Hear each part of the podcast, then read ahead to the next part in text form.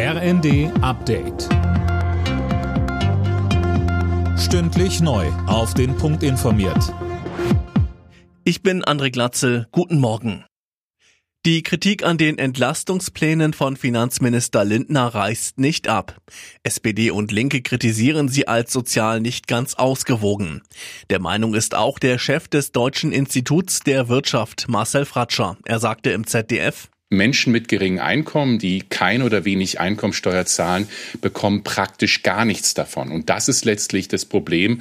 Die Menschen, die am meisten Hilfe benötigen, die auch keinen Schutzmechanismus haben, also kein Erspartes haben, Menschen mit geringen Einkommen, geringen Ersparten, die sind besonders hart getroffen und die bekommen eben von diesem Paket wenig bis gar nichts.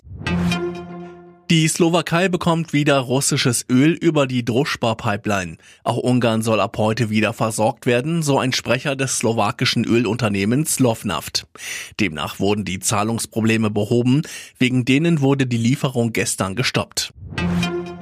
Im Prozess um die Amokfahrt von Trier wird heute das Plädoyer der Verteidigung erwartet. Die Staatsanwaltschaft Trier wirft dem Angeklagten fünffachen Mord, versuchten Mord in 18 Fällen und schwere Körperverletzung vor. Er soll am 1. Dezember 2020 mit seinem Auto durch die Fußgängerzone gerast sein und gezielt auf Passanten zugehalten haben. Dabei wurden fünf Menschen direkt getötet. Ein 77-jähriger Mann starb elf Monate später an den Folgen der Tat. Das Motiv ist noch immer unklar klar. Regenwasser hat nirgendwo auf der Welt Trinkwasserqualität. Das geht aus einer neuen Studie hervor. Grund sind Chemikalien, die darin gefunden wurden, selbst in der Antarktis. Um Quellwasser müsse man sich aber keine Sorgen machen. Eintracht Frankfurt hat im Supercup gegen Real Madrid verloren.